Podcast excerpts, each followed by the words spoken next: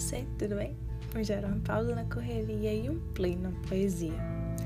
Capítulo 1 A Invasão 7 de maio de 2050 Ao me arrumar às 6 horas da manhã, vestindo meu uniforme da polícia, esqueci-me de ligar para minha ex-mulher, avisando-a que não poderei levar Melanie ao GDR. E isso martelou em minha cabeça ao entrar na velha caminhonete, mal adaptada à energia elétrica. Dificilmente eu me lembrava de carregar o celular, que era um hábito que tinha graças à vida militar. Devido às broncas de Isadora, eu mantinha o computador de mão no banco do carona, mas ele só iria carregar em duas horas. Então, avisar-lhes que não poderia, que não levaria a nossa filha à ginástica seria impossível. Eu sabia que ela voltara recentemente da Amazônia, mas não daria para quebrar esse galho para ela. Dirigi vagarosamente, saí do condomínio onde morava, o Village de Portugal. Enquanto entrava na Avenida Maranhão, observei o trabalho do pessoal da Insurb, colhendo as folhas das árvores. Nota 1. Por questões de preservação ambiental e devido à chegada do cristal alienígena Gênesis, todos os veículos foram adaptados à energia elétrica, que a partir de então se tornou gratuita. Que dividiam a avenida. Um funcionário limpava a placa que dizia Aracaju, capital da qualidade de vida do Brasil. Cheguei à Avenida São Paulo, onde um enorme edifício despontava. Não levei sequer cinco minutos para chegar lá. O trânsito estava moderadamente calmo. O edifício tinha 14 andares. Apresentava pintura ligeiramente desgastada. No prédio, o enorme brasão da polícia esboçava numa bandeira gigante. No subsolo do prédio, o estacionamento e a, guarda, a guarita de armas, onde estacionei, mirando o elevador. Desci do carro apressado. Subi para o décimo andar, pelo elevador, sem cumprimentar ninguém. Não por falta de educação, mas por desconfiança. Ninguém na polícia gostava de militares. Era como se fôssemos de raças inimigas ou coisa do gênero. Chamar a atenção para mim, um ex-militar, era suicídio profissional. Quando entrei no departamento de crimes leves, o policial Sanches me chamou, de trás de sua bancada. Você é o policial Rodrigues? perguntou-me. Respondi que sim. Após bater continência, ele gargalhou, achando graça de maneira formal que o tratara. Deixa disso, homem. Aqui é a polícia, não o exército. Sorri constrangido. Peguei seus equipamentos padrão. Sua mesa é a 17. Entregou-me uma pistola 40mm, um distintivo com a insígnia da polícia e um taser. Nota 2. Devido à onda de violência em 2032, pela insatisfação de grupos antinacionalistas, todos os modelos de automóveis passaram a ser feitos de aço reforçado, com vidros à prova de bala. Fiz sinal positivo, sem poder bater uma segunda continência. Peguei o equipamento e prendi-o ao cinto. Na mesa 17, uma papelada me esperava. Transcrevi uma centena de arquivos de pequenos furtos para o sistema, até que o relógio indicou 12 horas. Fiquei observando uma moça ser arrastada para a sala de interrogatório e logo soube, ela era durona. Trabalhei por mais de uma hora, alimentando alimentado por um copo de achocolatado quente e biscoitos salgados. Atendi a dois telefonemas de ocorrência até ser desafiado. Você que é o Rodrigues?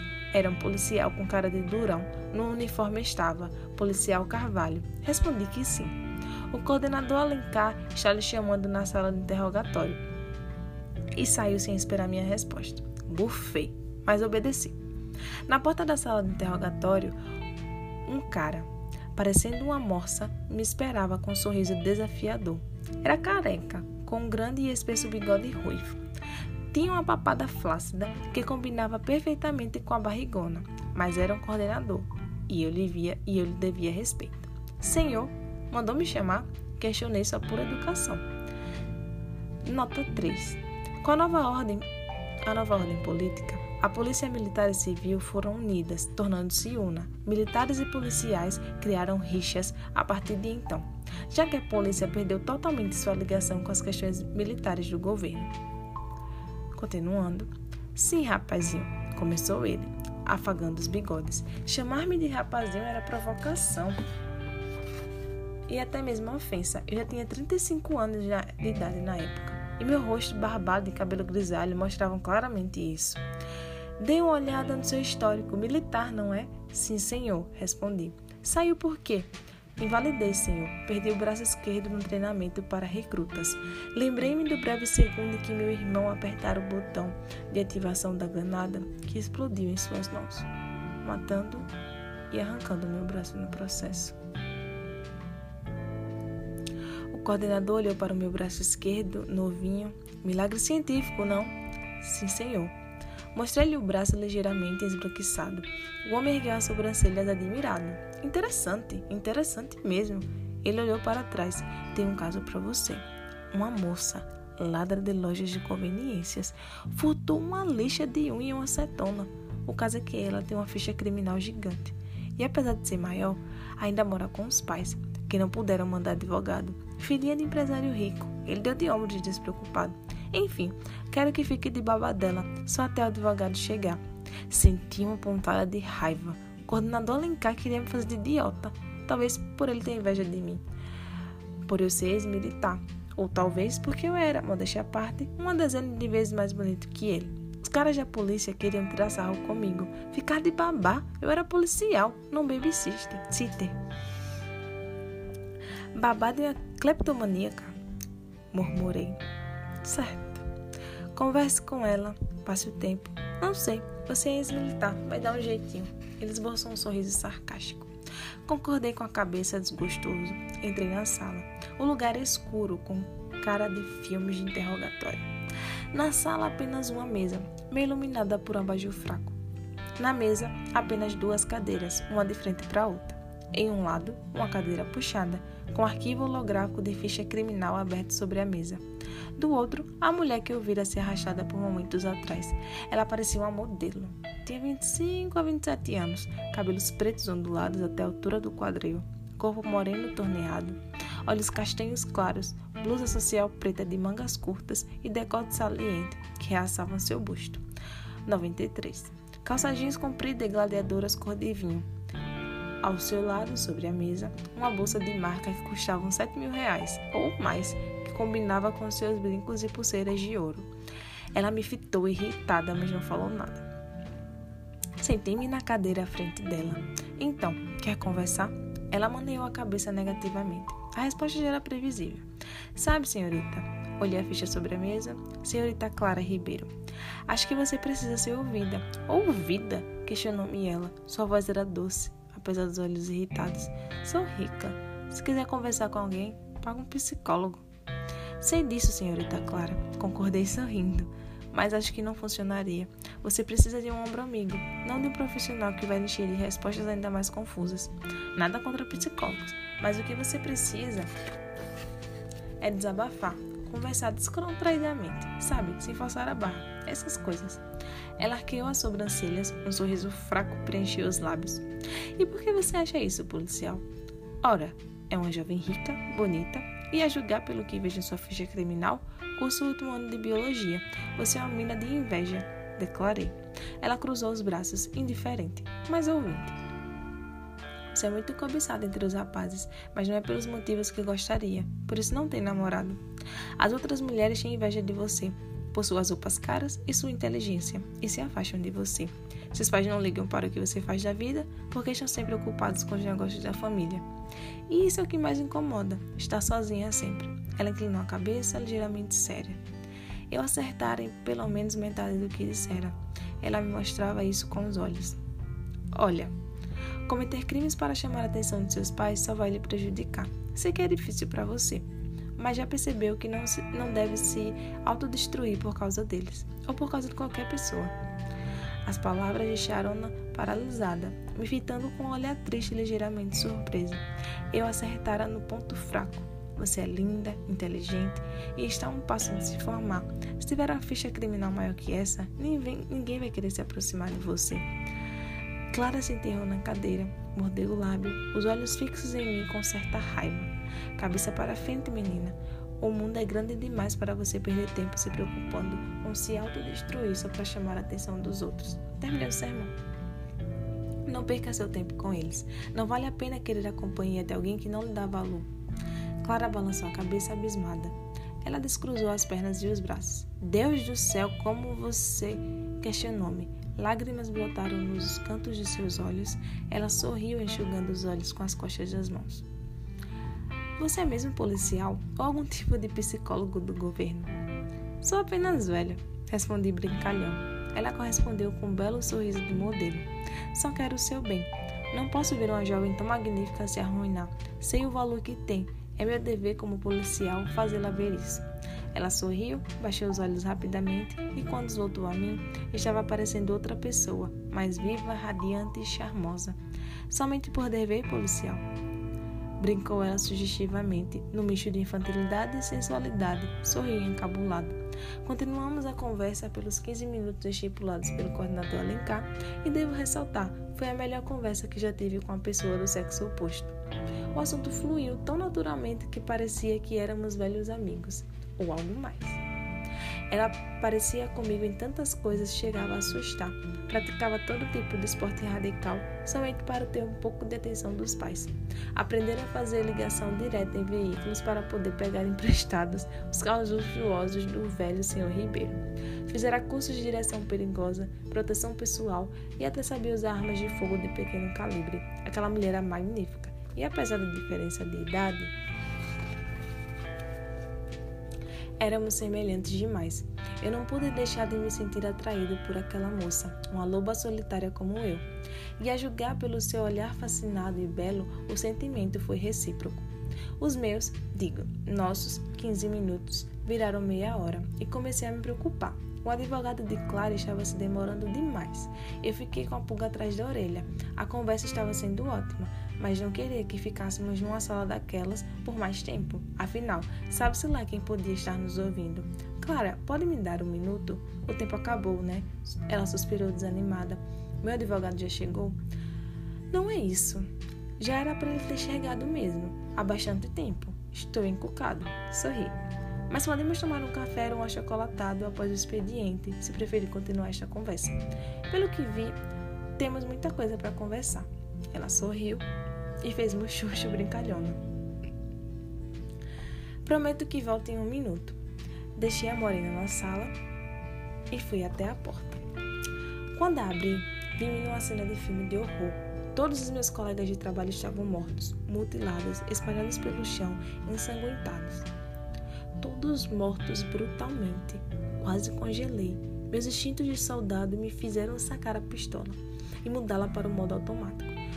Pus-me em direção, pus-me posição de combate, os olhos e ouvidos caçando todo e qualquer movimento. Ajoelhei-me às pressas, avaliando o cadáver mais próximo. Não havia marcas de tiro, nem faca, nem qualquer objeto cortante. Era como se um animal selvagem tivesse atacado todos eles, sem dar sequer tempo para sacarem suas armas. Ai, meu pai do céu! Clara praguejou as minhas costas. Atônita, abraçou-me por trás. Não baixei a guarda, mesmo em sua presença. O medo inflamava as veias de um velho combatente. Meus instintos e sentidos se aguçavam mais e mais. Além do choro abafado de Clara, nenhum som era audível. Tomei as devidas providências antes que algo acontecesse. Clara, preciso que seja forte. Comecei a orientá-la. Quero que recolha toda a munição que sua bolsa possa carregar. Seja lá quem fez isso, não deve estar muito longe e vamos precisar estar prontos para qualquer coisa. A jovem bióloga fitou-me enervada. Pegue uma pistola e mantenha em mãos. E não abaixe a guarda, nem por um segundo. Clara balançou a cabeça positivamente. As lágrimas corriam por seu rosto desesperado de modelo. Ela me obedeceu sem vacilar. Recolhi quatro pentes de bala e os entreguei a Clara. Tínhamos sete pentes extra, extras além dos que estavam em nossas armas. Clara sabia usar a arma e não foi necessário uma aula de como usar o equipamento. Caminhamos cautelosamente pelo corredor. As paredes e o chão estavam manchados de sangue, como se alguém tivesse sido arrachado vivo com sangramentos horríveis. Corpos aqui e ali me enchiam de terror. Não conhecia nada que pudesse ter feito tal massacre sem usar sequer uma arma, e muito menos em tão pouco tempo. Chegamos em frente ao elevador, ao nosso lado estava a porta para a escadaria. Escadas, comandei. Clara ficou preocupada. O elevador é muito mais rápido. Por que nós não? Ela começou a se pronunciar, mas eu a interrompi. Entregaria a nossa posição, expliquei. Vamos pela escada, devagar e em silêncio, certo? Clara concordou. Cegada pelo desespero, apenas me obedecia. Ela sabia que naquele momento eu era o mais apto dos dois a dar ordens. Com o coração pulsando a mil, abri a porta. O metal ligeiramente oxidado rangeu penosamente. A escadaria estava parcialmente ensanguentada, mas sem nenhum corpo ou ruído. Era a nossa oportunidade de fuga. Desci com Clara, às pressas, mas o máximo de cautela para não fazer qualquer tipo de barulho. O toque-toque do salto de, da senhorita Ribeiro estava me deixando nervoso mas não podia forçá-la a tirar o calçado e andar sobre poças de sangue. No quinto andar, encontramos um homem, apoiando-se numa das paredes. Seu corpo roliço, cabeça careca e respiração ofegante me revelaram sua identidade. Era o coordenador Alencar. Coordenador, o que está acontecendo aqui? Questionei-o assustado. O coordenador virou-se para mim vagarosamente e penosamente. De seus olhos e boca escorriam sangue, vermelho, escalarte e pegajoso. Os olhos vibraram desfocados. O pescoço estalava a cada centímetro que o rosto se virava para mim, como se o osso estivesse rachando a cada segundo. Aquela visão de horror me fez congelar. Eu jamais sentira tanto medo em minha vida. Não era uma brincadeira com o calouro, como no ensino médio ou faculdade. Aquilo era real. O coordenador era a visão plena de algo demoníaco algo que fez cada milímetro do meu corpo arrepiar de pavor. Ele avançou em minha direção como um relâmpago. Tentei reagir, mas meu corpo não respondeu a tempo. O velho roliço derrubou-me nos degraus. Com a força desumana, agarrou meus braços, incapacitando-me de reagir, por mais que eu estivesse usando toda a minha força.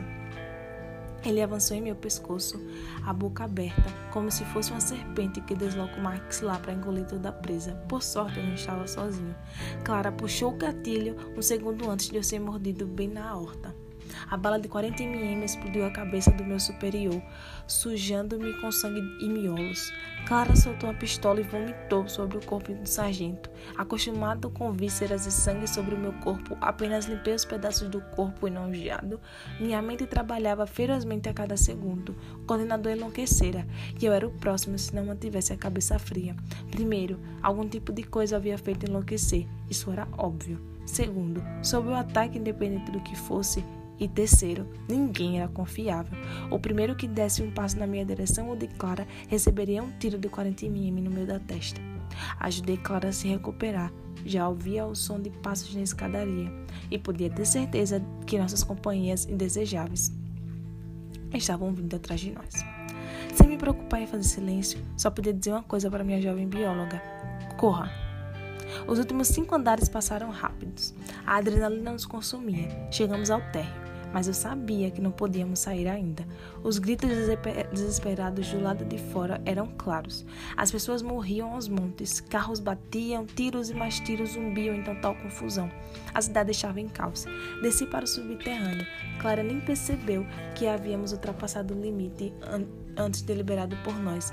Lá no subsolo, chegamos no arsenal da polícia. A sala já havia quase sido esvaziada. Recolhi uma escopeta Coyote 74K semi-automática automática, com seis balas na agulha, um par de coletes, um para mim e outro para Clara.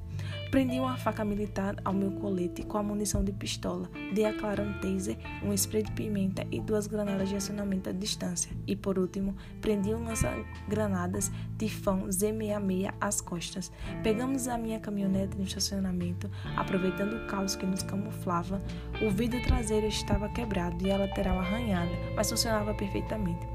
O estacionamento estava desolado, como se fosse um cemitério de carros. Acelerei ao máximo nas ruas. As pessoas gritavam desesperadas. Vi de relance pessoas como o coordenador Alencar devorando civis nos becos e cantos das casas. Passei pela calçada devido ao bloqueio de carros abandonados nas ruas. Passei por cima do retorno da Avenida Maranhão e entrei no condomínio, quase atropelando meia dúzia de vizinhos que fugiam desesperados. Estacionei a caminhonete às pressas, atirei para cima. As pessoas que fugiam prestaram atenção em mim, assustadas. Para dentro é mais seguro. Alguns me ouviam, seguido por Clara, subi os degraus às pressas. As pessoas nos acompanharam, desesperadas. Queimaram no prédio, segue o máximo de alimentos, pegue o máximo de alimentos possíveis. O meu apartamento é o 301. Estarei esperando na porta. Clara e eu chegamos ao apartamento. Os pulmões estavam inflados. Abri a porta com comando de voz. A porta blindada se abriu ao meu comando. Clara entrou e foi direto ao banheiro. Pude ouvi-la chorar debaixo do chuveiro. Corri para a porta, as pessoas chegavam com caixotes de papelão cheios de comida e suprimentos médicos. Entreguei uma pistola automática ao meu vizinho Carlos Andrade e desci correndo. No térreo, a confusão se instalara. Alguns civis devoravam os moradores dos apartamentos vizinhos e eu até hoje não compreendi como fui tão frio ou louco. Corri para cima dos monstros. No primeiro tiro de escopeta, três dos civis caíram, debatendo-se a uns três metros de mim. Um grupo de 15 civis avançou em minha direção. Descarreguei a escopeta neles. Na última cápsula, ainda restavam três deles. Saquei a pistola e foquei na cabeça, o ponto mais sensível da fisiologia humana. Foram os três tiros mais pre precisos da minha vida até então. Entrei na caminhonete e estacionei na porta do apartamento, bloqueando a passagem. Até hoje me pergunto por que peguei o computador de mão e carregador e subi para o meu andar. A pistola automática estava firme nas mãos. O prédio estava limpo, mas eu já podia ouvir o som da lataria de caminhonete sendo arrastada e amassada, arranhada e amassada. Aqueles monstros iriam entrar no prédio em minutos. No corredor, peguei um machado de emergência, dois extintores e botijão de gás em um apartamento qualquer. Pus meu envoltório explosivo na escadaria do segundo andar pela ponta da escada, certificando-me de esquivar no momento da explosão. A escada ruiu com o estouro. Usei os extintores para apagar as chamas que subiam pelas paredes, ameaçando queimar os andares superiores.